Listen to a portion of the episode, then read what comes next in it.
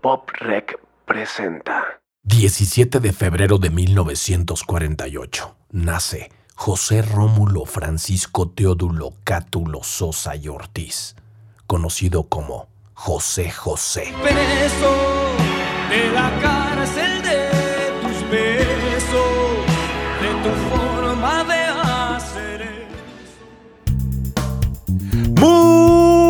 buenas las tengan todos ustedes y sean bienvenidos a una emisión más de esta temporada 3 de biografías no autorizadas. Y la verdad, debo confesar que aquí en producción nos aguantamos la risa con el nombre de José José con todo respeto, ¿verdad? Porque estos nombres que se ponían en esa época del porfiriato están de risa, señores. José Rómulo Francisco Teodulo Cátulo Sosa y Ortiz. En paz descanse el príncipe de la canción, pero con ese nombre, con ese nombrecito, no me extraña para nada ahora que se haya tirado al trago. Pero bueno, pongámonos serios. Y este día, ya escucharon de quién se trata, ya no puedo aguantarlo más prepárense para adentrarnos en la vida de José. José. Eres lo mejor de mi pasado. Eres tú quien aún me tiene. Debo aclarar que este señor José José es orgullosamente mexicano. ¿Y dónde nació? En la colonia Clavería. Tengo muchas ganas, la verdad, de armar una expedición de línea del metro azul para ir a conocer su casa y tomarnos pues, por ahí una selfie, ¿no? O sea, que si se apuntan, escríbanme y ponemos una fecha oficial. Nos lanzamos ahí a donde vivió o creció el señor José José y nos tomamos la selfie, ¿no? Estaría, estaría buenísimo ahí en grupo. Debe haber muchos fans que les gustaría ir o ya fueron. Yo no. Ya he ido a la colonia Clavería, pero nunca me. Bueno, nunca he sabido dónde es la calle. El otro día lo vi en una entrevista de José José, donde él contaba justamente qué esquina y todo. Ya lo apunté por ahí, pero pronto iremos por allá. Su padre, José Sosa Esquivel, cantante tenor. Y la verdad, jamás se habla de eso en las biografías de José José. Yo creo que se le tira durísimo al papá, al estilo Luisito Rey, porque los abandonó, que porque le pegaba mucho al trago, que porque no quería que fueran músicos y todo este rollo. Pero la verdad, aquí podemos observar que gracias a este señor, conocimos al príncipe de la canción. Y si no me crees, Escucha esto. Le rondini dal mio paese freddo senza. La verdad, a mí se me hace que era requete bueno. No sé ustedes qué opinen, pero a mí se me hace que el señor tenía bastante talento. Ahora, el complemento. Su madre, Margarita Ortiz, pianista de música clásica y concertista. ¿Qué más quieres, papá? Aparte de padres cantantes y músicos, ahí te encargo. Lo que es una realidad es que cuando José José mostró gusto por el canto, no fue algo que les diera mucho gusto, sobre todo a su papá. Le decía tanto a José José como a sus hijos, Olvídense de eso, porque como a él le había costado mucho eh, toda la vida conseguir trabajo, que lo tomaran en serio por ser cantante, eh, sería como muy difícil para ellos lograrlo. Así que mejor a estudiar, al grado de que estuviera prohibido en la casa que se acercaran al piano.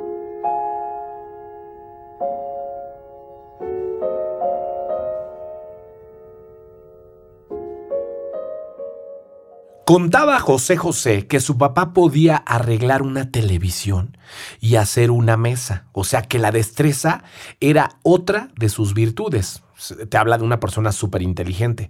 Su madre contaba que José José desde niño cantaba muy afinado, pero que desafortunadamente ella sabía que ni tocar el tema en la casa no se fuera a enojar don, don José, ¿verdad?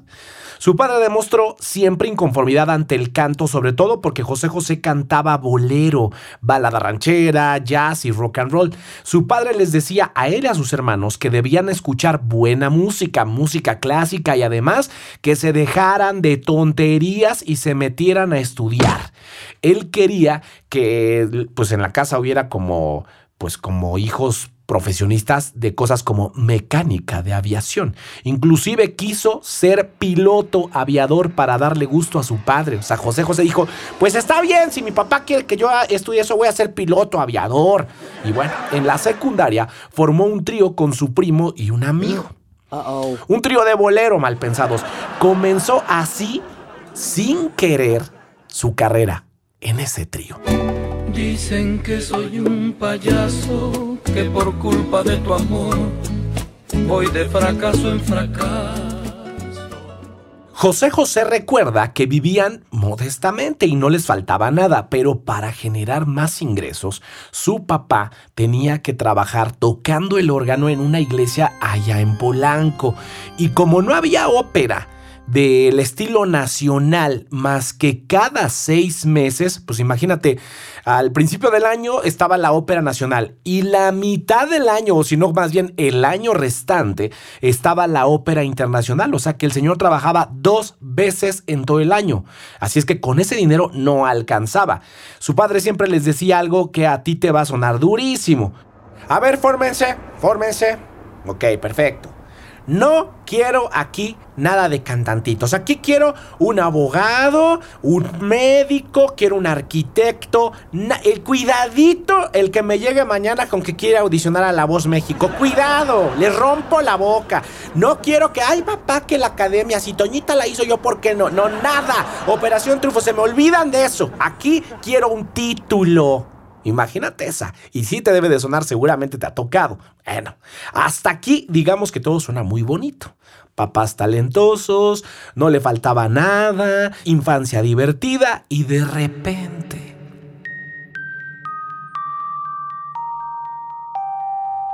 La etapa gris de José José arranca muy temprano.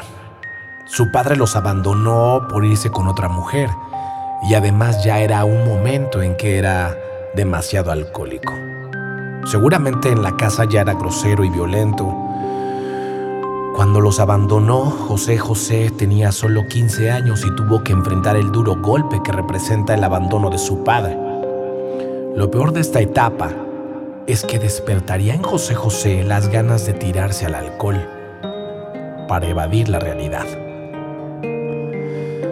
Las muchachas que ayudaban en la casa ponían una estación donde transmitían boleros, rancheras y rock and roll. A partir de aquí, José José descubrió un mundo en la música que le cambiaría la vida. Lo malo fue que también descubrió el alcohol.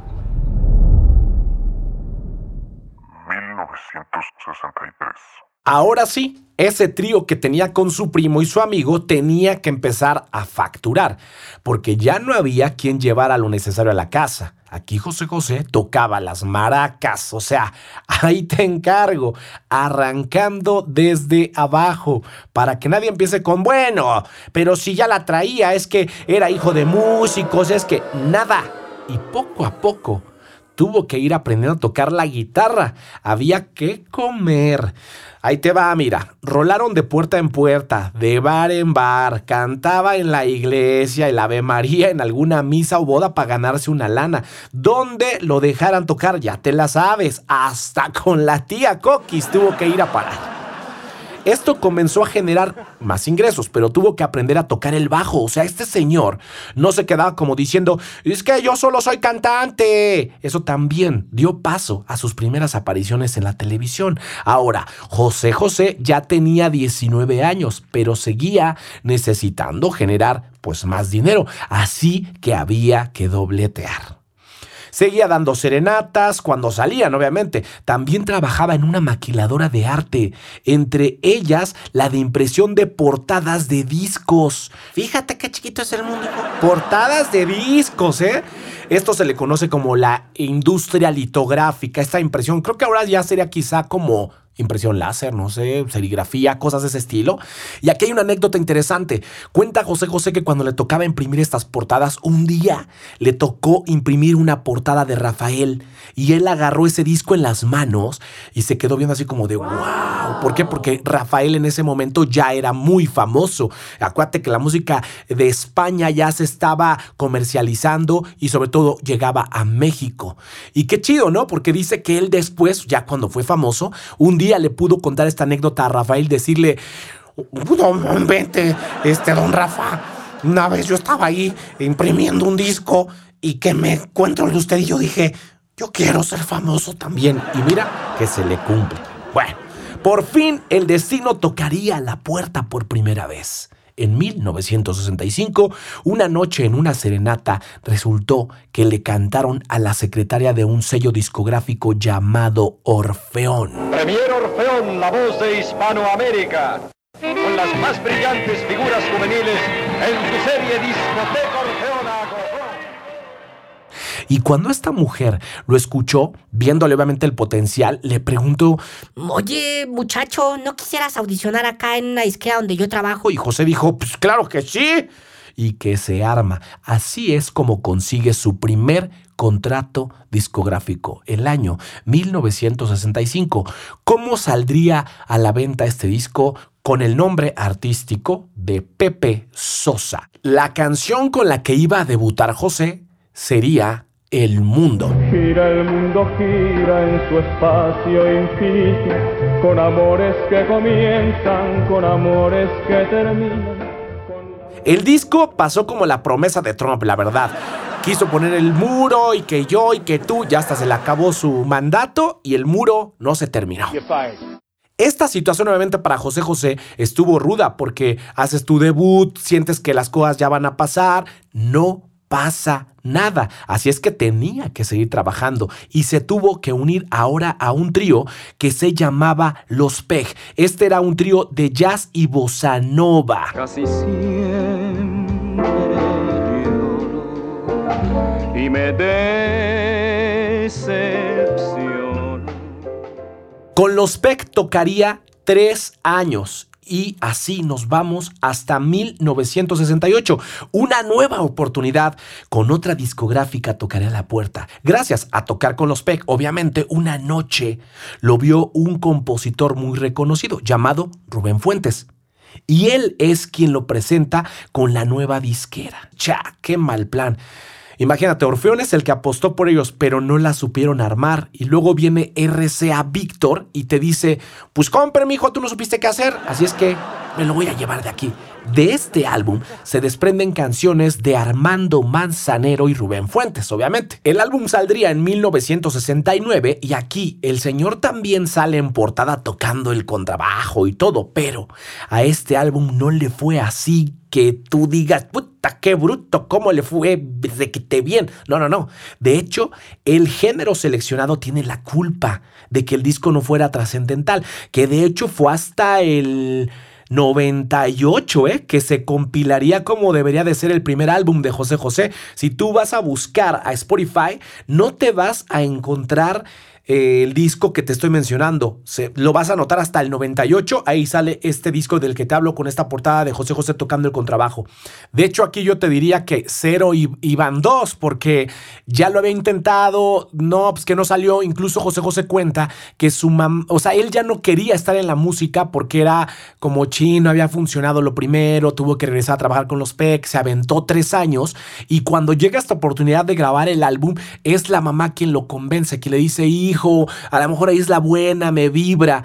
Él lo vuelve a intentar y no pasa nada con este material. Y era un discazazazo, de verdad te recomiendo que lo escuches. Para finales del 69 lanzan un sencillo o igual llamarlo Plan B o Arma Secreta y lanzan este tema. Espera un poco, un poquito más La nave del olvido lo pondría en el mapa y se volvería una megarola del momento. José José cuenta que apenas estaba disfrutando el éxito de la salida de este álbum y llega 1970. ¿Qué vendría con ello? La invitación para representar a México en el Festival de la OTI. Y Comper, que se gana el primer lugar.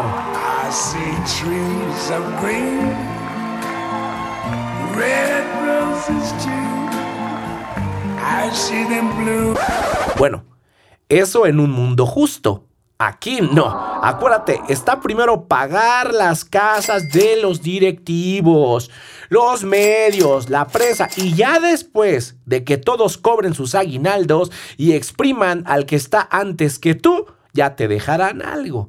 Pues la historia ya la conocemos. Al príncipe le robaron el primer lugar y lo único bueno de esto fue que realmente esa interpretación despegó la carrera de José José a nivel internacional. En marketing eso sería como Trump mentando madres y diciendo que va a poner el muro y Sass que gana las elecciones y como te dije que no lo pone. Y stop. Vaya, que si alguien sabe del concepto musical es el señor José José. Mira, ya sabemos. No, se me olvida siempre. ¿Por qué yo digo, ya sabemos, No, si eres nuevo no lo sabes. Tengo que decirlo, lo siento mucho. Concepto musical, ¿a qué me refiero? El concepto musical es todo aquello que tú tienes que identificar. ¿Qué es lo que le da la característica a tu sonido? Recuérdalo bien, quiero que te quede claro esto. Desde que estás haciendo la música de tu álbum, debes de seleccionar qué género vas a utilizar como base principal, si lo vas a fusionar o no, si lo fusionas, qué instrumentos vas a utilizar para que eso determine el sonido, para que la gente diga, seguramente este es el disco de, de esta mujer que está guapísima y además siempre canta este bossa nova, ¿no? Por ejemplo. Entonces debes de ser muy inteligente con eso para que tu música suene a algo, que te defina desde ahí. Si lo vas a mezclar, pensar quién lo tiene que mezclar y a qué tiene que sonar. Si un instrumento debe tener más presencia que otro, si a lo mejor eh, decidiste que iba a ser uh, uno sintetizado, un piano, por ejemplo, un piano, pero dices yo no quiero que sea un piano normal, tiene que ser un piano de cola o tiene que ser un piano eléctrico, eso es decisión tuya y eso le va a dar la característica de sonido. Bien, bien, bien. No me voy a alargar más, vamos a arrancar desde el álbum de José José llamado Cuidado, que te dije que fue el detonador de su fracaso o pequeña difusión. Algo chiquito, que era como esto. Solo una mujer enamorada, enamorada, enamorada. Música y dotación. Vamos a encontrarnos el bossa nova jazz fusionado ahí, ¿verdad? Eso es lo que tenía el álbum.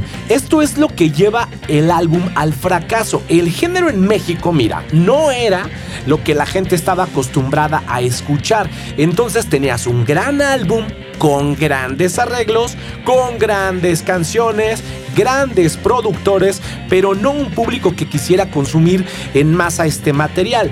No importó gente como Magallanes, como arreglista y compositores como Manzanero para ayudar a que pasara algo más trascendental. ¿Por qué? Pues porque obviamente el material era tan fino que la gente no quería escuchar un jazz bossa nova. Entonces por eso debes de seleccionar muy bien el género que vas a promover, porque también tú podrías ir contra la corriente, decir, a mí no me importa, si la gente no quiere hacer ahorita este tipo de género, yo lo voy a hacer. Bueno, debes de tener mucho dinero para poderlo financiar, para poderlo promocionar. Entonces, ser un poquito más inteligente, quizá vas a tener que entrar con un género que esté más ad hoc en ese momento o darte cuenta que sí tenga repercusión, que otros también lo estén adoptando. Ahora, pasemos a la nave del olvido, que es el tema que lo pone en el mapa. Espera Aún me quedan alegrías para darte. Tengo mil noches de amor que regalarte. Arrancamos con una balada súper dramática, con cuerdas de las que son de a de veras dramáticas, ¿no? Un súper arreglazo. Toda la cama de abajo suave, escucha bien cómo casi no hay nada más que cuerdas en toda la canción. A mi gusto, están hasta pasadas de volumen, cuestiones obviamente de mezclas de ese momento. También te vas a encontrar coros vocales debajo del coro principal. Para llevarte mi felicidad. Espera un poco. y una batería muy sutil al estilo estándar de jazz, pero nada sobresale más allá de las cuerdas que la voz de José José. Vamos a checar la voz. Me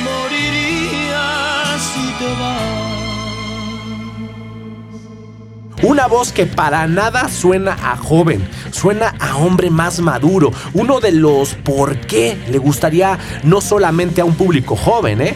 También fue gracias a eso que conjugando con las letras que ahorita abordaremos en el concepto social, logra conectar con un público más maduro, pero que vive o vivió las letras de José José. Ahora revisemos el triste. Qué triste fue decirnos adiós.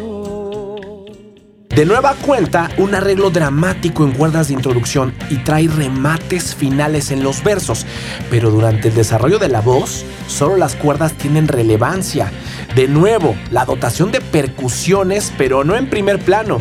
Aquí le suman una sección de cuerdas que juega deliciosamente con todas esas percusiones y hasta un arpa por ahí te vas a encontrar, como de cuento de hadas para dar como toques sutiles que te bajan de nuevo. Eso musicalmente. Ahora, veamos el sello característico de José José en la voz, porque siempre en las interpretaciones tiene algo.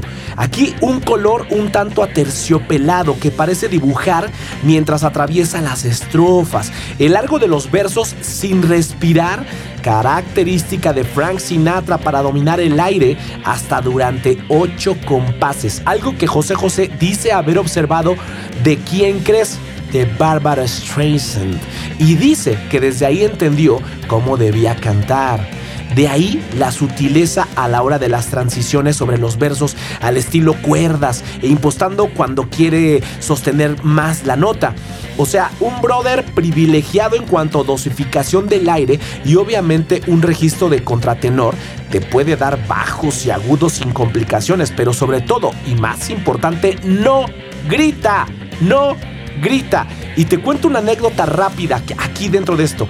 José José decía que él escuchaba, se puso como meta, ¿eh? Escuchar dos discos diario de lo que a él le resultaba como una influencia que podría en- enriquecer lo que él venía haciendo. Entonces se sentaba, los escuchaba, pero analizaba qué es lo que a él le faltaba o que podía adoptar. Por eso es que lo de la respiración que te digo de Barbara Streisand lo agarra de ahí, se da cuenta cómo conecta, cómo matiza. Entonces nunca vas a escuchar ese gritazo.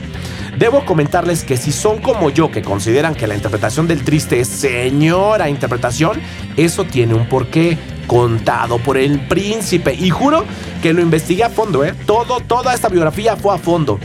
Cuando José José grabó La nave del olvido, Te extraño y El triste ya traía una escuela enorme independiente a la que tuvo en casa. Aquí, don José José traía a Pepe Jara. Escucha Pepe Jara. llévatela. Si al fin y al cabo piensa mucho en ti. Escucha a Barbara Streisand. Can it be that it was all so simple then? All has time.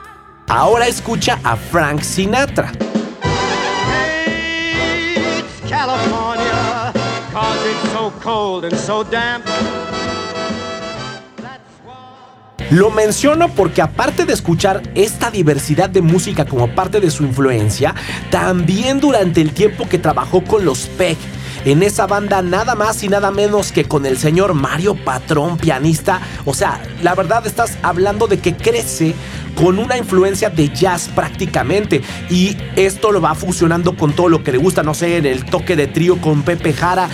Eso lo llena para que musicalmente vaya definiendo lo que es el concepto musical. Entonces yo te pregunto a ti, ¿tú has pensado en cómo tienes que sonar? ¿Cuáles son tus influencias? ¿Quién es, ¿De quién te estás nutriendo para poderlo fusionar con tu música? Eh, como exigirte un poquito más vocalmente o musicalmente. Tienes que pensarlo muy bien desde el principio a qué quieres sonar para que después que lo evoluciones disco tras disco, sea notorio que no pierdes esta esencia que has diseñado y que has venido planeando. Yo te lo dejo ahí como una pregunta. ¿Estás trabajando en tu concepto musical o te vale? m- Estás entrando a Biografías, no, autorizadas. El primer podcast que te revela todos los secretos de por qué algunos artistas la rompen y otros no. Escúchalo, Escúchalo. bajo tu propio riesgo.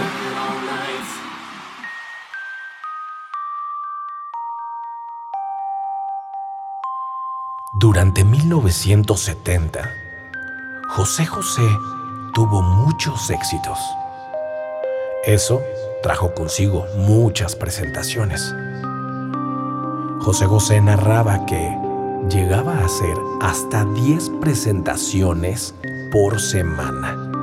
Esto debido a la popularidad que ya tenía.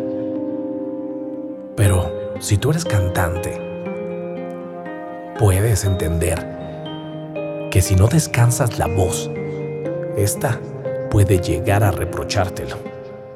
Además, debemos recordar que José José ya tenía una adicción por el alcohol. Eso, eso incrementa el desgaste vocal y el desgaste físico. En una ocasión, José José se quedó sin voz a causa de una neumonía. ¿Por qué? Por tanto cantar. Incluso estuvo a punto de morir. Pero lo peor fue que perdió la voz. Lo primero que pasó por su cabeza es que nunca volvería a cantar. Y la solución que encontró fue quitarse la vida. Así es. Pensó en suicidarse. Tomó un revólver que tenía, lo metió en su boca, incluso jaló el gatillo, pero la bala no salió. José José decía que todo ese dinero que generó durante toda esa etapa se lo robaron. Incluso habla de cifras. No sé tú, tú podrás juzgarlo. Habla de un millón de dólares. ¿Por qué? Pues por manejos de personas que lo representaban y que ellos le quitaron su dinero. Aparte, te das cuenta que los que supuestamente eran tus amigos, pues no, no lo son y además te envidian. Te empiezan a hacer de todo para que tu vida se vea un tanto imposible. Imagínate luego de esto, te quedas sin voz. No es algo que sea sencillo. Pero bueno, por fin llegaría a su vida algo que le cambiaría un tanto el chip. Y eso es el nacimiento de José Joel.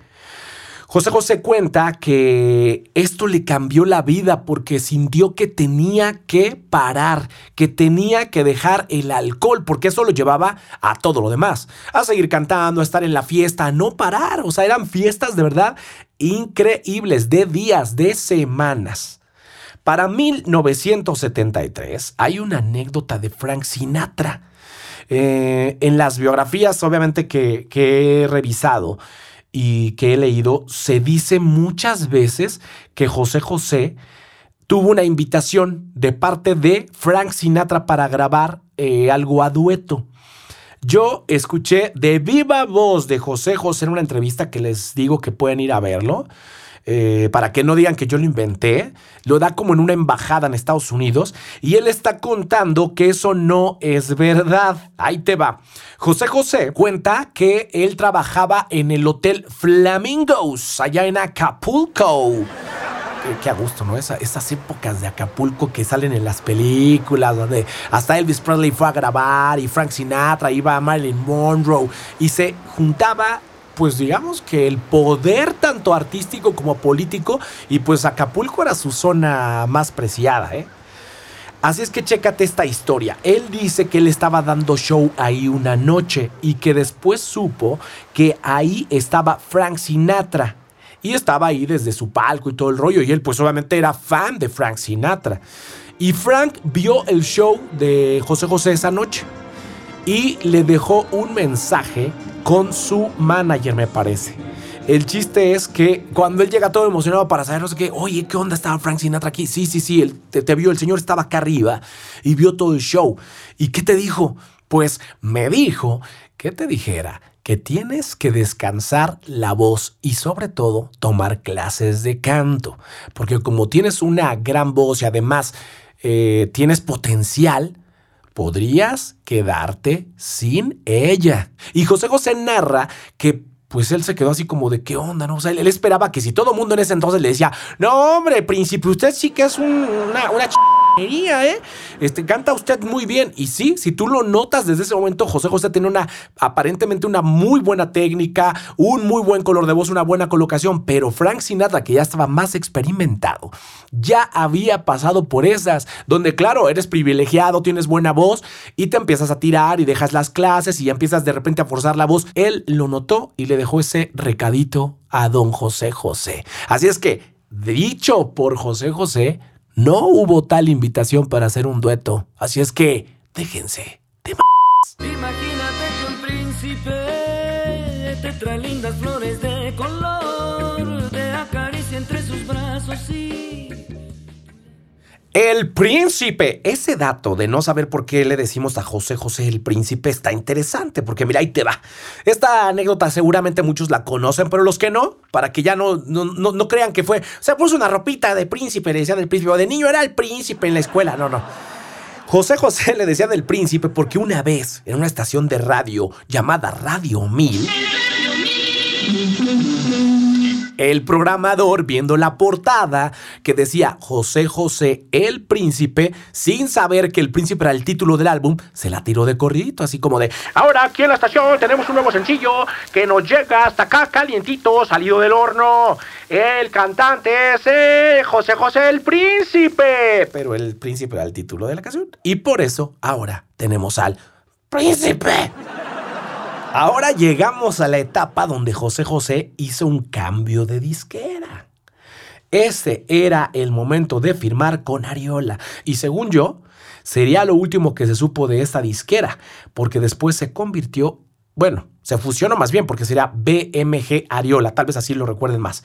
Luego de BMG Ariola se convirtió en Sony BMG y luego pues ya la conocemos como Sony. Así es que bueno, fue Sony directamente. Para el 77, aquí llega el álbum Reencuentro. ¿Qué tenía adentro? Un bazucazo llamado Gavilán o Paloma. Hay que ver cómo es el amor que vuelve a quien lo toma. Y otro chinga llamado El amar y querer. Casi todos sabemos querer,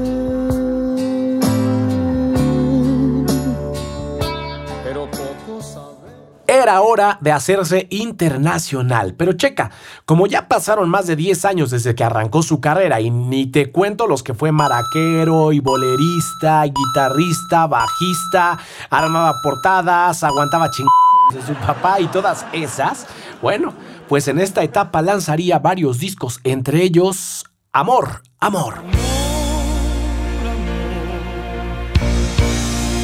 que te pintas de cualquier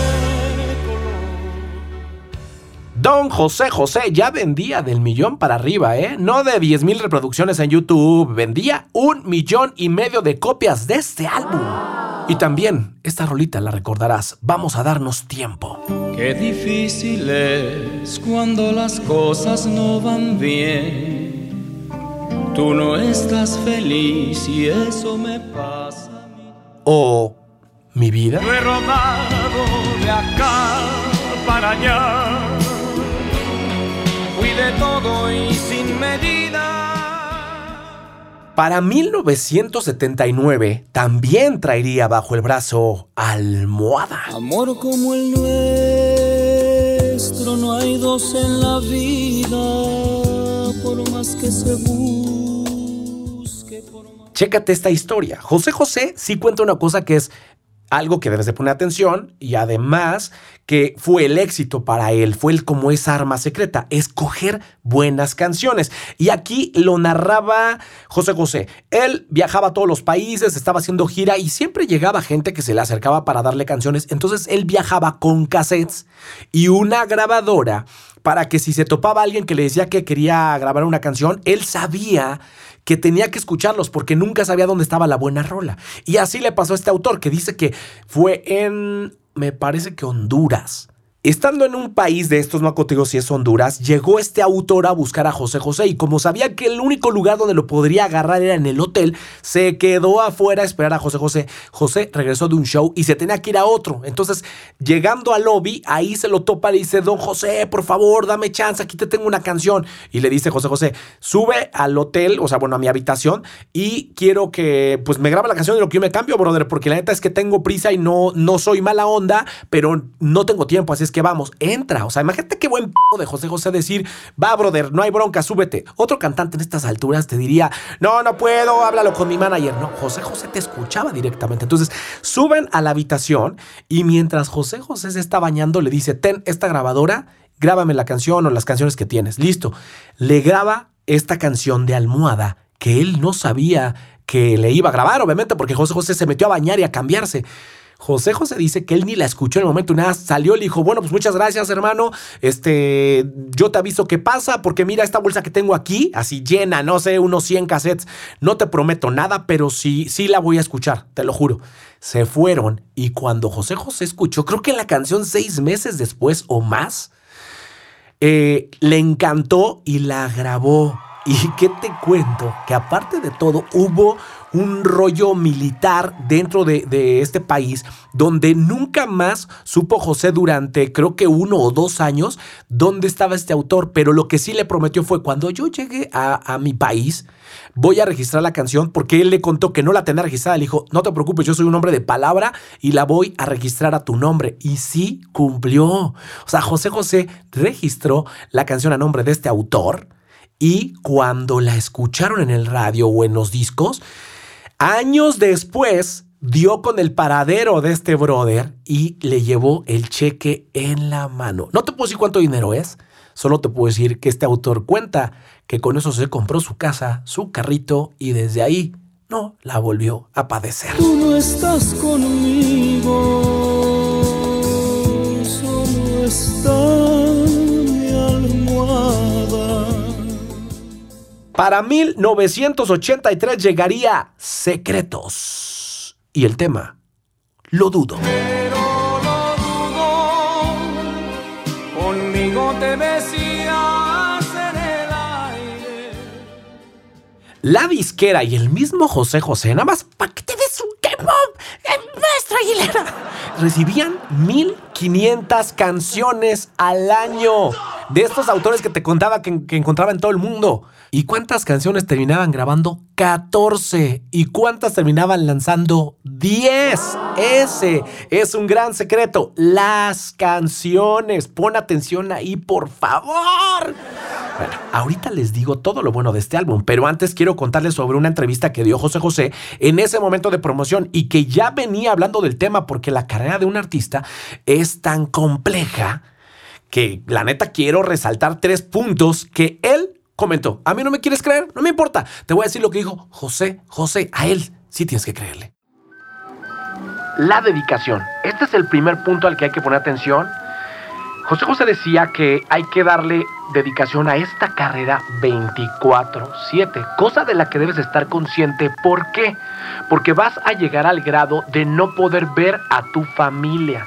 Y sabes que si eres papá o esposo, cuando estés de gira no vas a poder ver a nadie. Eso lo comentaba sobre todo de su etapa de José Joel. Cuando nació José Joel, él no podía verlo. Y el hecho de que siendo soltero sea más fácil, eso sí lo aclara. Si eres soltero no hay tanto problema, pero cuando estás casado está rudísimo porque, número uno, si estás casado, pues ya tienes el problema de que ahí está tu esposa. Si no es, si estás casado y aparte tienes hijos, ahora no ves crecer a tus hijos y no ves a tu esposa. Eso te puede traer varios problemas. Punto número dos. El problema que surge a raíz de cantar todo el tiempo y dar entrevistas sin descansar la voz. Debes de cuidar tu voz.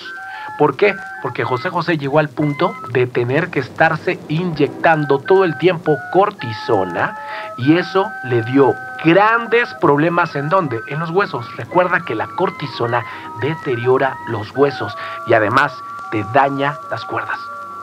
Número 3. La pregunta fue, ¿por qué ya no se es millonario siendo artista? Y él dice, rápido resumido, en México no se apuesta por el talento aunque te firmen. No quieren las disqueras invertir a nivel nacional, o sea, lo hacen muy a nivel local. Y si ven que entonces de repente empieza a funcionar, que a veces termina siendo nada más por casualidad o porque una canción era tan buena que logra abrirte más puertas, entonces dicen, bueno, ahora sí ya ponle el video. Bueno, si no lo hacen a nivel nacional, mucho menos lo hacen a nivel internacional. Y él contaba que él fue famoso en Estados Unidos o hizo de repente temporadas en Las Vegas porque él las patrocinaba. Él se organizaba con Anel, porque yo también lo escuché a Anel comentándolo. Ellos pagaban la promoción para ir a Estados Unidos porque sabían que si iban ahí y era reconocido en Estados Unidos con el público que lo quería ver allá, eso iba a detonar en otro mercado que ya era internacional. Entonces, en pocas palabras, las disqueras ya no apuestan por los artistas. No apostaban desde ese entonces. Imagínate ahora, yo te diría que te des a la tarea de, inteligentemente, en algún punto, cuando tu música en YouTube o en Spotify empieza a jalar y empiezas a, ser conocido nacional, le metas también dinero internacional porque nunca sabes si hay alguien allá que quiera contratarte. Entonces, pon atención. No lo dije yo, lo dijo José. José. Y stop. No podemos seguir si no tocamos esta otra parte importante de cualquier artista, que es el concepto visual. Ya lo sabemos como el nombre lo dice, todo aquello que se pueda ver, todo aquello con lo que el público te pueda identificar. ¿Cómo te estás vistiendo hoy? ¿Lo vas haciendo como por temporadas? ¿Sí tienes planeado algo que tenga que ver con tu disco? Hay que, hay que ponerle atención a todo eso y acuérdate que esto viene desde eh, el logo de tu, de tu portada, ¿no? Eh, eh, la misma portada eh, como tal, la foto que tú escoges, los colores que tienen que venir en ese diseño, lo que muestras en redes sociales, cómo te expresas, qué pasa cuando estás en el escenario, si es una banda, cómo se ven todos los integrantes, eres solista, mujer, hombre, cómo te estás mostrando ante el público y si haces un videoclip, ¿cuál es la idea del videoclip? ¿La historia tiene que ver con tu disco o no? Para explicártelo con José José, me voy a arrancar desde el disco que se llama José José. El que ya todo el mundo conoce, donde venía la nave del olvido y todas estas cuestiones. Si puedes meterte ahorita aquí a, a Google, es más, te doy tres segundos.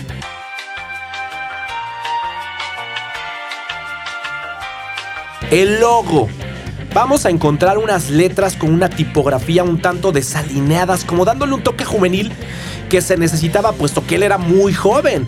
Muy clara la idea de mostrar el nombre únicamente, nada de signos extras, porque no, no porque se vean bonitos los vamos a poner. Y este dato me recuerda la, la biografía no autorizada de Alejandro Sanz, que también hacían mucho hincapié en el nombre. También esto pasaba con Juan Gabriel. Más allá de quererte mostrar al artista, sí te lo ponen, pero el nombre le hacen como un resalte, por ahí un zoom, para que tú te acuerdes de ese nombre. La vestimenta. Te vas a encontrar un José José vestido completamente de blanco, sin el clásico traje con el que salían todos en esa época cuando eran solistas. Él no, él sale, sí, bien vestido, pero sale todo de blanco, incluso hasta los zapatos son blancos. No le ponen el, traje que después ya sería característico. Además, está sentado como dando una intención de rey, pero no el rey exigente, como el moderno, el de nuevas ideas. De hecho, re- revísalo bien en esa portada del álbum de José José y te vas a topar que tiene una silla extraña, tiene, tiene como un nombre, ahorita te digo, a ver si me acuerdo. En la portada vas a notar que siempre hay un fondo blanco para no distraer el rostro e incluso solo hay un elemento en la escena. Y es esta silla que te decía que de hecho no es clásica, es una silla de madera en formas ovales, nada de cosas rectas, tiene un cojín para sentarse redondito también y de tela, o sea, la idea era transmitir algo más nuevo algo que rompiera con lo clásico. Te ponen esa silla, si la ves bien en la portada, tú dirías, ¿qué pex con esa silla, príncipe? ¿Cómo se puso eso? Sí, pero en ese momento esa silla era clásica, o más bien era moderna. Ahora, si la vas a buscar y la intentas comprar, es una silla clásica. Y me voy a ir directo al álbum de secretos.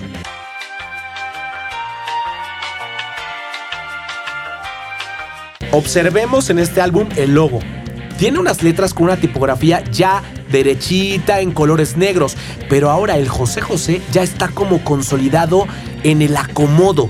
El título del álbum, Secretos, y créeme, tiene todo el sentido, ya te lo explicaré.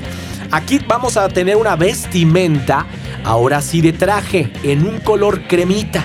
Y el único elemento que vamos a ver es la corbata de José José. Y un pañuelo que combina con el título del álbum. Y este José José lo vas a notar como serio, como diciéndole a la gente, ahí les va mi historia, amigos, mis queridos, hermanos. En la portada vas a notar un fondo blanco y de nuevo sin distractores en la imagen. Él está de pie como diciendo, te voy a contar hasta mis más, más, más profundos secretos. Aquí pasa algo interesante porque José José ya está consolidado como artista, pero le falta un reconocimiento para cotizarse mejor, ser nominado a los Grammy, ¿verdad? Con este álbum logra la nominación en 1985 y se vuelve el álbum más vendido de toda su carrera hasta ese momento. Número de copias vendidas, 10 millones de copias. No, no, no, no un millón de reproducciones en Spotify de una rolita, no, no. 10 millones de copias todo el álbum en México. Además de 4 millones de copias vendidas internacionalmente. Así es que yo te pregunto a ti. ¿Tú tienes un concepto visual? ¿Lo habías pensado? Espero que sí haya quedado claro. Si tienes dudas, ya sabes dónde me encuentras.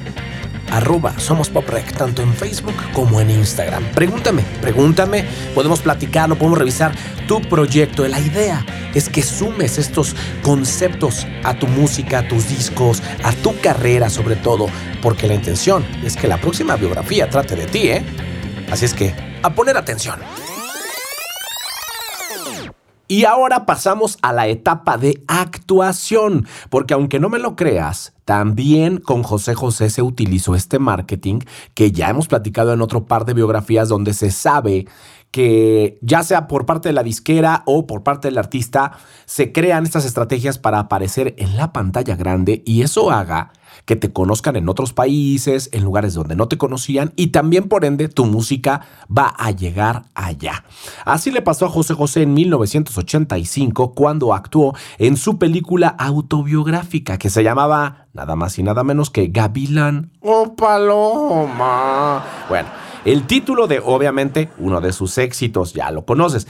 El soundtrack sería lanzado dos añitos más tarde y además durante su carrera lo veríamos actuando en distintos largometrajes o la pantalla grande, ya sabes. Pero si te interesa ir a ver cuál fue esa carrera que hizo en la actuación, te voy a dejar eso en las redes sociales. Obviamente tienes que escribirme ahí, ya sabes, Somos Pop Rec y pues o escríbeme tú si te sabes alguna peliculita. Yo te voy a mencionar algunas y ya si tú te sabes alguna que yo no mencione, pues pónmela ahí en las redes y la pimponeamos, porque a veces está chido meterse a ver estas películas, a ver qué tan actor era y qué no, ¿no? Ahí te va, me voy a arrancar con 1968 y la película Paula, Lágrimas del primer amor.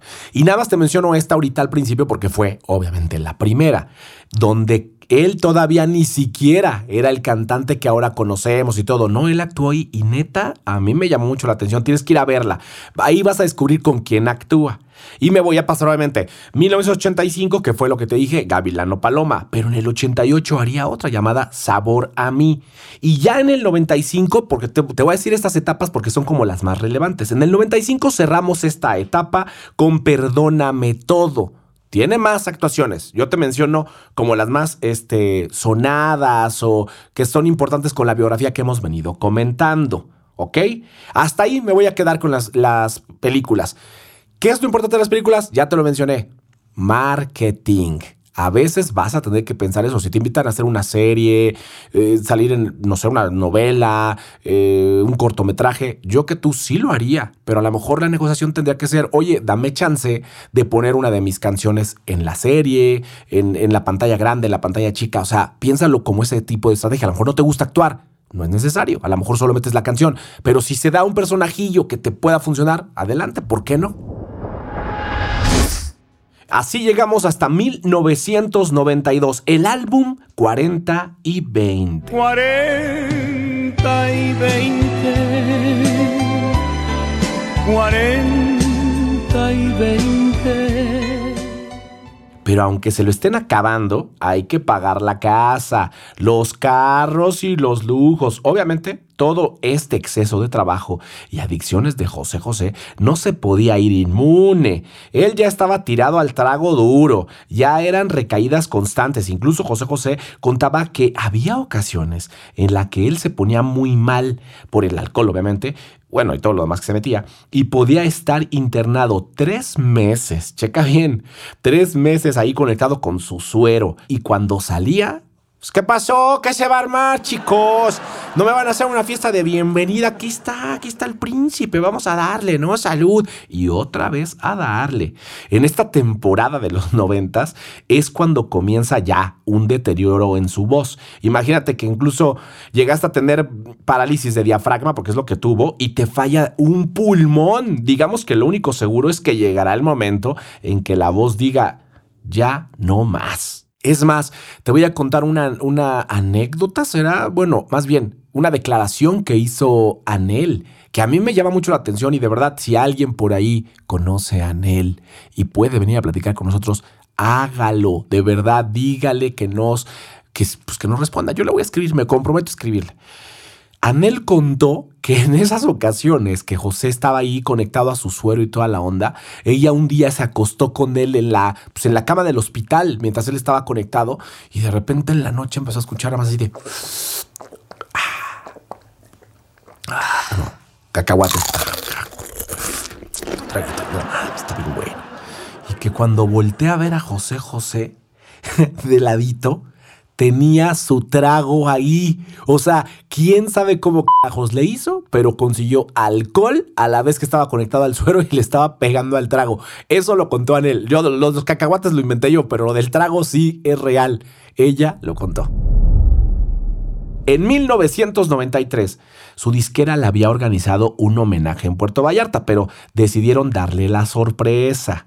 Solo le dijeron que iría a cantar en un evento, el, eh, sea, donde fuera. Creo que sí le dijeron que era en Puerto Vallarta. Le dijeron, nos vemos a tales horas, va a pasar por ti este, el chofer, te lleva al aeropuerto, tal. El problema es que José José en esta etapa vivía, chécate esto, en un taxi, en un taxi. ¿Con quiénes? Con sus amigos de por ochos. ¿En dónde? En Tulyehualco, creo que es por Xochimilco. Esto lo contó José José en una entrevista. Tú puedes ir a ver esas entrevistas si tienes como dudas. Varias, varias entrevistas están en YouTube y son dichas por el mismo José José. Como José José ya no tenía dinero porque todo se lo gastaba en tragos, yo me imagino que cuando tienes tanto dinero, pues sí, a lo mejor vives en el taxi porque pues yo, yo no creo que tu esposa te quiera ver en la casa si siempre llegas alcoholizado, si ya te dijo, por favor, ya deja el trago. No creo que tú, como, como hombre responsable, quieras que tus hijos te vean alcoholizado. Sabes que tienes una enfermedad, pero no quieres que tus hijos te vean. No quieres que tus amigos te vean. Como que la gente cuando tiene como una enfermedad o un problema, le da pena que los demás se enteren. En lugar de acercarse y, de- y dejarse, no quieren. Sobre todo en el alcoholismo, porque ya sabes, se, se- dice que aunque creas que nada más es como la adicción, sí es una enfermedad, porque hay un punto en que no la puedes tratar y por más que tú sí supuestamente quieres, no lo dejas. Ok, pues así me regreso a la historia. Lo mandan a Vallarta. Él dice, pues, ¿qué tanto es tantito? Pues, a me dijeron que tenía que estar en el aeropuerto a las, creo que a las 7. Mira, son las 5 de la tarde, todavía tengo este, dos horas, como de que no me voy a echar un peguecito. Obviamente eso me imagino que era como la pelea entre el diablito y, y- y el angelito, así de, eh, el diablito así de, Pasó, José. Pues, Antes eras como más aguantador. ¿Qué tal si te abres esa botellita que veo ahí que tienes escondida de coñac? No te hagas, la traes ahí, en el cinturón. oh, ¿tú crees que estaría, tú crees que estaría bien que me la tome? Pues claro, pues por eso somos compas. A mí dame, sí me, sí me una, una doble.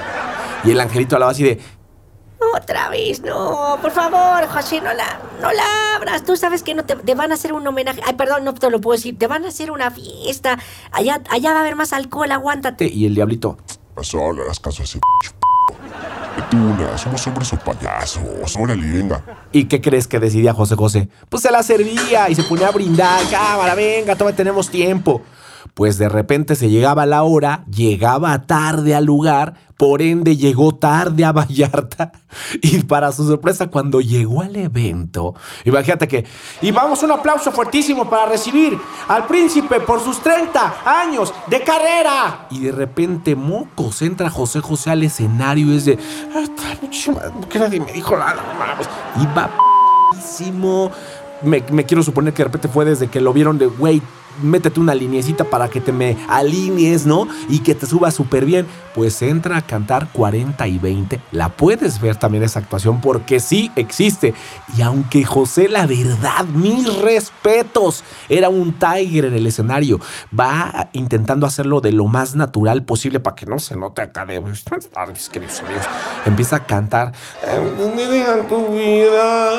Y el aire de repente se le va y casi no se notan las, las primeras estrofas. Ve esas estrofas, están increíbles. Y obviamente cuando ya entra el 40 y 20, ya obviamente el público también ya se echa los tres del cantito, entonces ya no es tan notorio. Pero a ese grado llegaba José José. ¿Y qué crees? regresando del evento, así como terminó de cantar y que a lo mejor seguro agarró el trago y sí, jajaja, salud, pero ¿qué creen? Ya se acabó el evento, a su casa me lo regresas, otra vez al taxi en Tullehualco. Encontré un dato que se me hizo interesante. A José José le dio neumonía por estar durmiendo en la calle, pues obviamente imagínate el frío que hace ahí. Y había unas muchachas que obviamente sí sabían que era José José. Gracias a sus amigos del taxi que le fueron a pedir chance a estas chavas, le dieron chance de quedarse a dormir con ellas. Y como obviamente pues era como príncipe, ¿qué pasó, príncipe? ¿Cómo que aquí? Mire, mi príncipe, nada más. Pues le dan camita, le ponen su pijamita, todo el rollo. Y eran pues sus verdaderos amigos en ese momento, que al menos le daban chance de quedarse a dormir. Y me quiero suponer que en ese momento es cuando, si a lo mejor llega a tomar algo de alcohol José José, no ha de haber sido en las mismas cantidades que antes, porque cuando estás enfermo, pues por más que le quieras meter, no, no se puede. Y con neumonía menos, imagínate la tos, eh, a lo mejor hasta temperaturas que te llegan a dar. Así estuvo. ¿Hasta qué? ¿Hasta qué momento? Hasta que los poquitos amigos que tenía, entre ellos Pedro Ferris, había también dos mujeres que no me acuerdo en ese momento sus nombres, pero eran personas muy cercanas a él que llegan a trabajar en medios y cosas con ellos, le contrataron una rehabilitación en Estados Unidos. Por fin José aceptó ir a recuperarse y fue cuando al llegar le hace una entrevista al psicólogo de ahí, del lugar, pues para tratar de entender por qué recaía tanto, porque no era la primera vez que José José intentaba un tratamiento, ¿no? ¿Qué era lo que generaba esta adicción? Y checa, si tú observas las entrevistas de José José en la época previa a su rehabilitación, él siempre le echa la culpa a todos menos a su situación real. O sea, culpa a él, culpa al cuñado, culpa a su papá, a la vida y que todos le han visto la cara, pero todos tienen la culpa excepto él. Pero aquí el psicólogo le hace ver que está repitiendo el patrón, o sea, digamos, la vida de su padre. Porque el alcoholismo viene de ahí. Recordemos que él, cuando su padre se va, él empieza a tomar, pero obviamente en su casa él veía que el papá era un alcohólico. Él sí lo veía tomar y lo veía ser a lo mejor agresivo y lo veía que insultar a la gente. Todo eso lo vio José José. Aunque parezca que tiene la familia, que sus hijos y la esposa, en realidad él no está presente. Eso no es eh, es tener una familia. O sea, al contrario, tus papás no te ven, tu esposa ya no sabe nada de ti. Bueno, dato importante. El papá de José José, en esta entrevista que estoy cont- contando con el psicólogo, sale a relucir que murió a los 45 años. El psicólogo le hace darse cuenta que él está justo en esa situación. De lo que te dije de, pues no tiene familia, en realidad, es como si hubiera abandonado a sus hijos porque él no está presente y sigue con el alcoholismo, eh, tiene todo, todo lo que le pasó a su papá, y, pero él tiene que empezar a aceptar que la culpa es de él porque él está aceptando repetir este patrón. ¿Y qué crees? También tenía 45 años. Justo para morirse. El psicólogo se lo dice, ¿te has dado cuenta que tienes 45 años y me dijiste que tu papá murió a los 45? Esto no es normal, José José. Esto no es normal, príncipe. Tienes que lograr rehabilitarte. Pues así lo hizo, por fin cae en cuenta.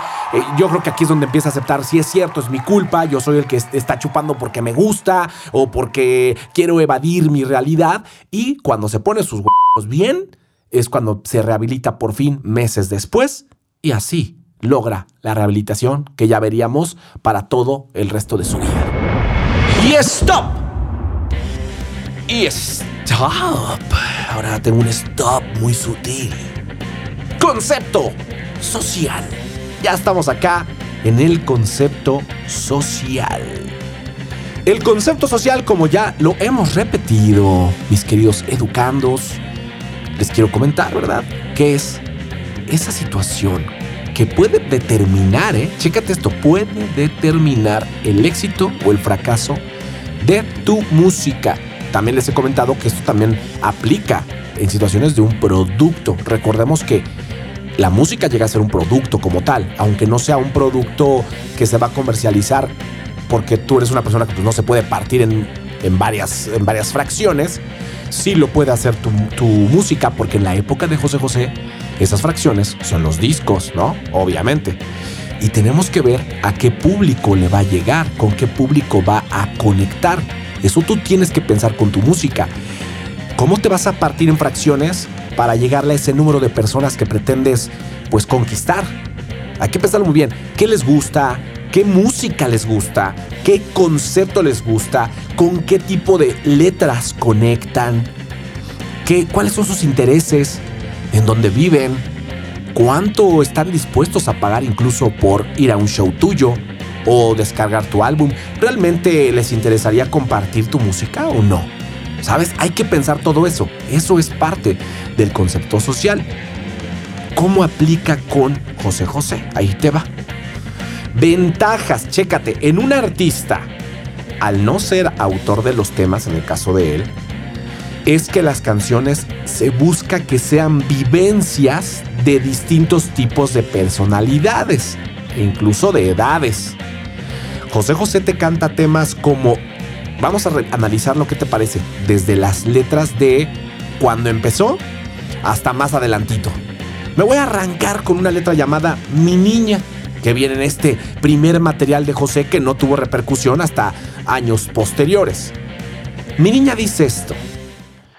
Mi niña es quien pone una esperanza con su amor en cada día, quien con solo una sonrisa me devuelve la ilusión y la alegría. Oh, mi niña me ha enseñado cada instante a encontrar tanta belleza en un mundo que antes solo yo miraba a través de mi tristeza. Mi niña cree en mí y me siento tan humilde ante este amor y a la vez tan orgulloso de saber que el dueño de un cariño, así soy yo. O sea, así o más cursi. Pero ve qué increíble el título, Mi Niña. Y entonces es otra época, José José es mucho más joven, es un público, a lo mejor no sé si teenager, pero un público que ya eh, está ahí como de, ay, me pica la cosita, eh, ¿sabes? O sea, tiene ganas de algo. Y si a una chavita le hablas de esta manera, ay, eres mi niña, obvio, vas a conectar con esa juventud de ese momento. Pero vámonos al triste. El triste, ¿qué dice? Qué triste fue decirnos adiós cuando nos adorábamos más. Hasta la golondrina migró, presagiando el final. Qué triste, luce todo sin ti. Los mares de las playas se van, se tiñen los colores de gris. Hoy todo es soledad. No sé si vuelva a verte después. No sé qué de mi vida será sin el lucero azul de tu ser que no me alumbra ya. O sea, papi, por favor, mami, chécate esta letra. No tiene nada que ver con mi niña, ¿eh? Y te estoy hablando de a lo mejor 3, 4 años después de haber sacado mi niña. Pero a ver, vete hasta mi vida. Vete, búscala ahí en Google si quieres seguirme este viaje. ¿Y qué decía mi vida? Que al fin te lo han contado, amor. Bueno, ya conoces mis defectos. Si anduve con este y con aquel, con esta y con aquella, con esto y con aquello. Que te vas a deshacer de mí. No, no digas nada, te comprendo. Que temes que un hombre como yo te va a hacer mucho mal y eso no es cierto.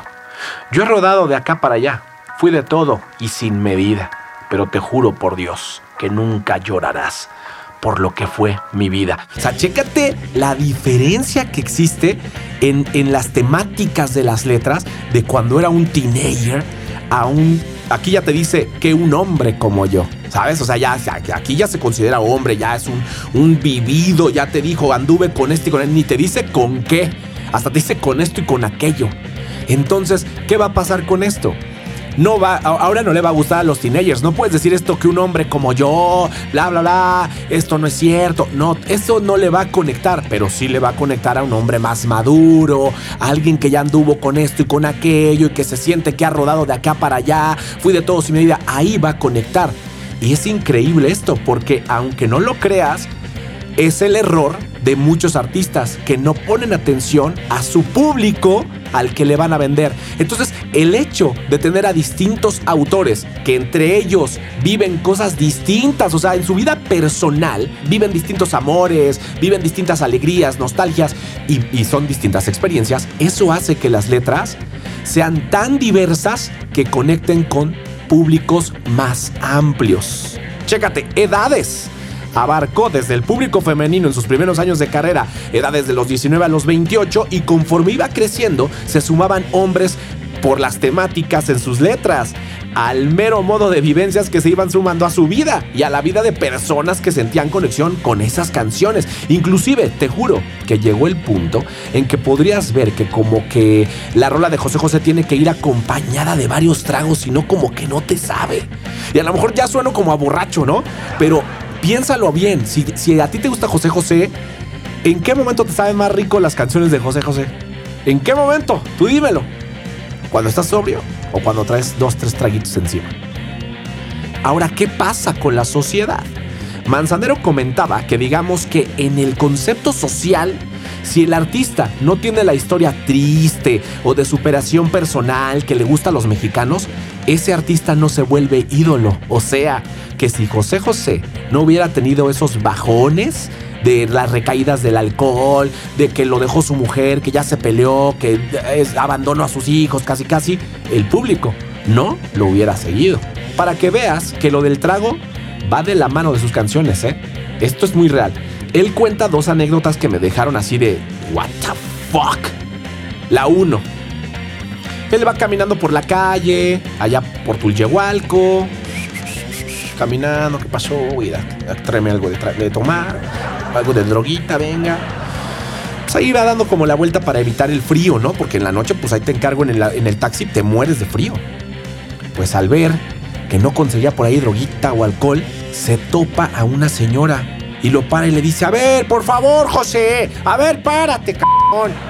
Ya no tomes, por favor. ¿No ves que cuando tú cuando tú recaes, mi hijo recae, porque mi hijo es fan tuyo y te sigue. Y él ve cuando tú sales en la tele diciendo que ya no vas a tomar y entonces él también lo deja. Y cuando tú caes, él también recae. Ya no lo hagas, José. Vámonos a la anécdota 2 que me gusta mucho. Va caminando por la calle de nuevo y de repente una abuelita con su nieta va caminando y lo ve pasar. Y le dice la niñita, Hola José, ¿cómo estás? Pues, Deja ver si me puede salir a hablar. Hola José, ¿cómo estás? Así como de Chabelo, puta p- sale otra de niña. Pero bueno, le dice, Hola José, ¿cómo estás? ¿Qué crees? Ya, ya le dije a los Reyes Magos que no me traigan nada. Solo les pedí que me traigan un poco de dinero para comprarte tus medicinas, porque ya sé que estás enfermito y ya quiero que te cures. O sea, imagínate que te pare ahora una niña. Ve hasta el punto que llegó, ¿eh? Seguramente ella se entera por la abuela que, sigue tu carrera y de repente pues repercute en la niña que dice, pobrecito está enfermo, ella no entiende que, que eres alcohólico. pero entiende que estás enfermo. O sea, hasta allá puede repercutir. Por eso yo te digo que tienes que poner mucha atención a eso, porque sí conecta con en este caso ya a estas alturas donde ya el alcohol era durísimo, ya conecta con los hombres y a lo mejor hasta con mujeres que le pegaban al traguito sabroso porque con eso evadían la realidad como él lo estaba haciendo, ¿no? Por más que lo queramos negar, tendremos que hacer el José José Challenge. Me gustaría escuchar su música sin echar trago, ¿no? Y anotar sensaciones. A ver, ¿tú qué sentiste, compadre? ¿Tú? No, pues no, pues como que no me, no me supo sabrosa la canción. Y luego lo hacemos con tragos encima. Al final apuntamos y decimos, no, pues la verdad sí, sí conecta más con un peguecito, ¿no? Y de verdad, créemelo, tiene que ver con eso. Sus canciones hablan de vivencias de todo tipo de personas, pero cuando alguien está dolido por amor, siente que todas las canciones se las escribieron a él o a ella. ¿Cierto o no? Estás bien dolido y estás, ay, no compadre, parece que esa canción me la escribió a mí. Me conocía, el autor me conocía, que no se pase, no mames. Eso sí pasa. Así es que yo te pregunto, ¿tú tienes un concepto social? ¿O sales a venderle al güero o a la güera que van pasando ahí por tu puesto? Tienes que pensarlo muy bien. No lo digo yo, lo dice la historia. Cuando José José logra su rehabilitación, aparece Sarita en su vida. Ese sería su ángel de la guarda como él lo llamaba, pero la verdad yo diría que es el segundo ángel, porque Anel es el primero.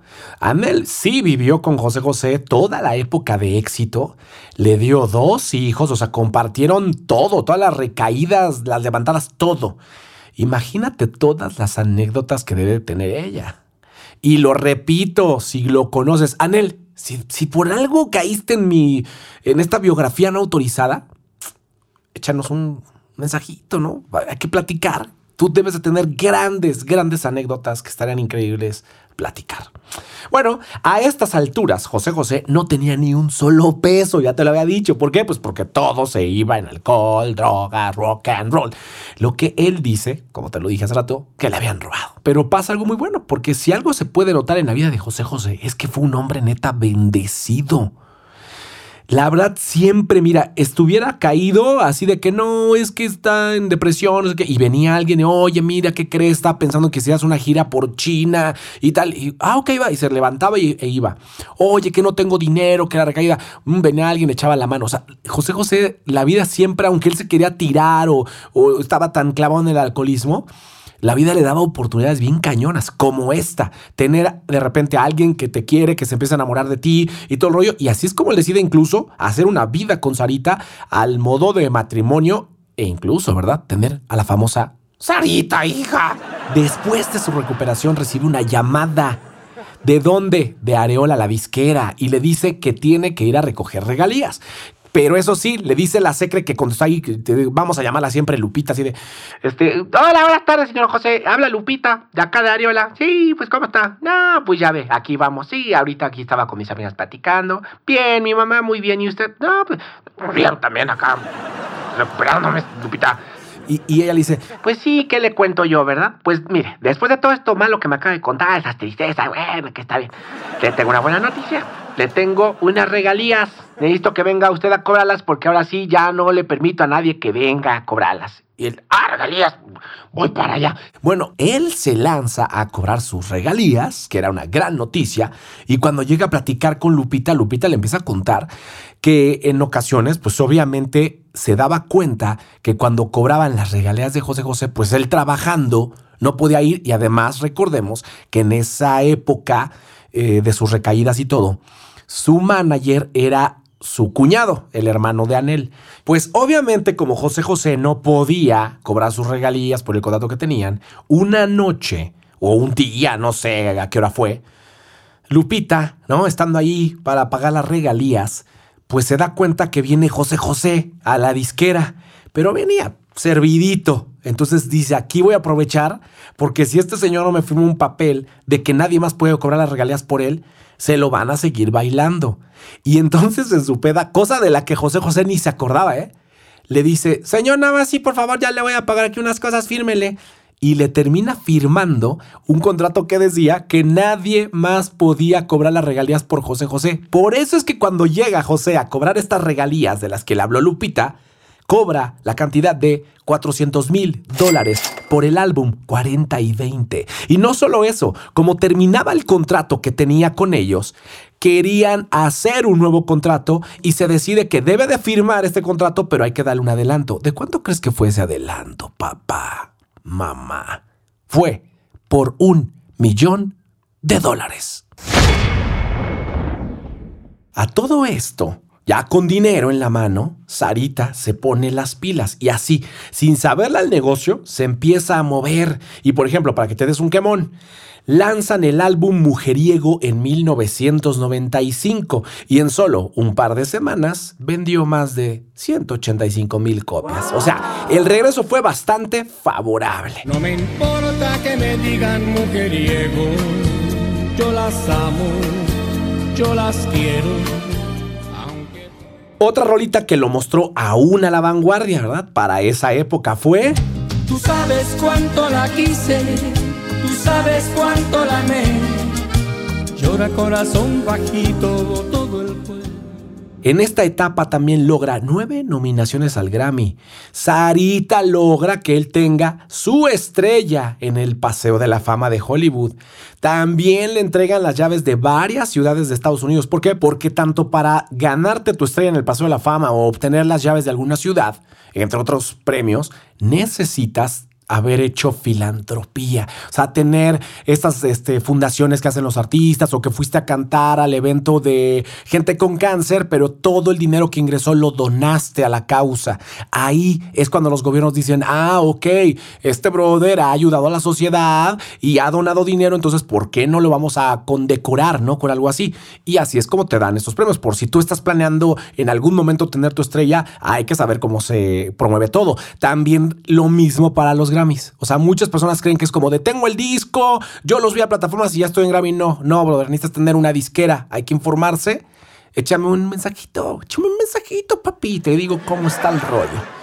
Vámonos a 1996. Don José José ya se codeaba con artistas internacionales como ¿quién crees? Como Polanca. Este artista cantó a dueto con Don Joseph Joseph.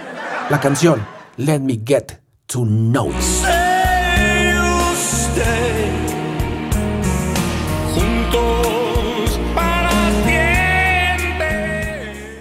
Cuando escuché este fit con Polanca, me puse a investigar qué otros duetos había hecho José José, a lo mejor hasta informalmente. Y me encontré un montón que me gustaron. O sea, me encontré este que se llama Reloj, escucha, con Julio Iglesias.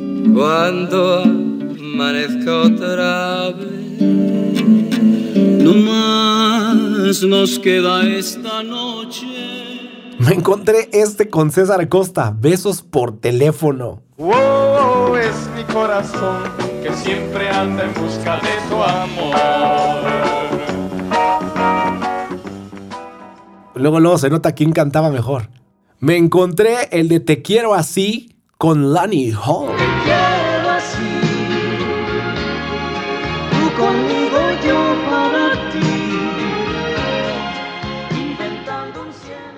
Me topé uno con Enrique Guzmán, que también aquí se nota quién canta mejor. 100 kilos de barro. Y así fue que la creación llegó a su culminación a crear.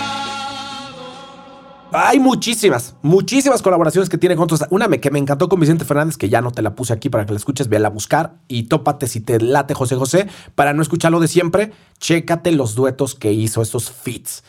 Se tienen registros en esta, bueno, en toda la etapa en realidad de José José. Imagínate esto, 120 millones de discos vendidos en toda su carrera. 120 millones. Todo parecía de nueva cuenta, pues la verdad, caminar hacia el éxito que alguna vez había tenido, hasta que desafortunadamente Sarita sufrió un derrame cerebral y cayó en el hospital. Eso lo devastaría de nueva cuenta, física, emocional y financieramente. Tuvo que vender su casa de Miami, valuada, chécate esta cifra que me encontré, 5 millones de dólares. O sea, tan jodido por las regalías no estaba y eso que le chupó sabroso. Imagínate si tenía 5 millones para la casa, ¿cuánto se habrá chupado don José? Pues con el dolor de su corazón tuvo que vender su casa de Miami y pagar el hospital, obviamente, para Sarita, pues ya era el amor de su vida, la tenía que salvar. Así es como compró un departamento y se tuvieron que mudar para allá. Ya era más importante la salud y la familia en ese momento que tener su casa de 5 millones.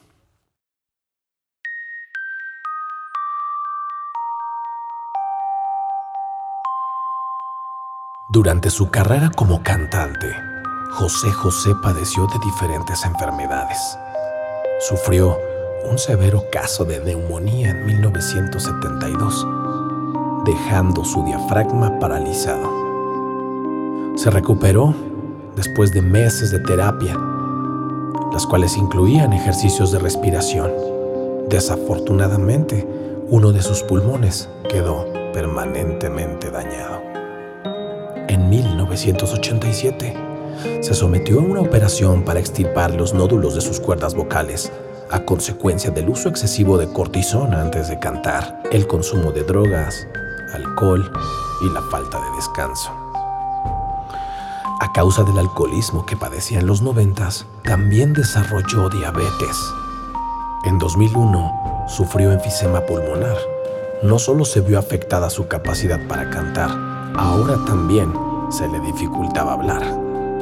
En 2007 sufrió la parálisis de Bell, una enfermedad que degenera el movimiento de los músculos faciales. Además, tuvo que luchar contra la retinopatía diabética en uno de sus ojos.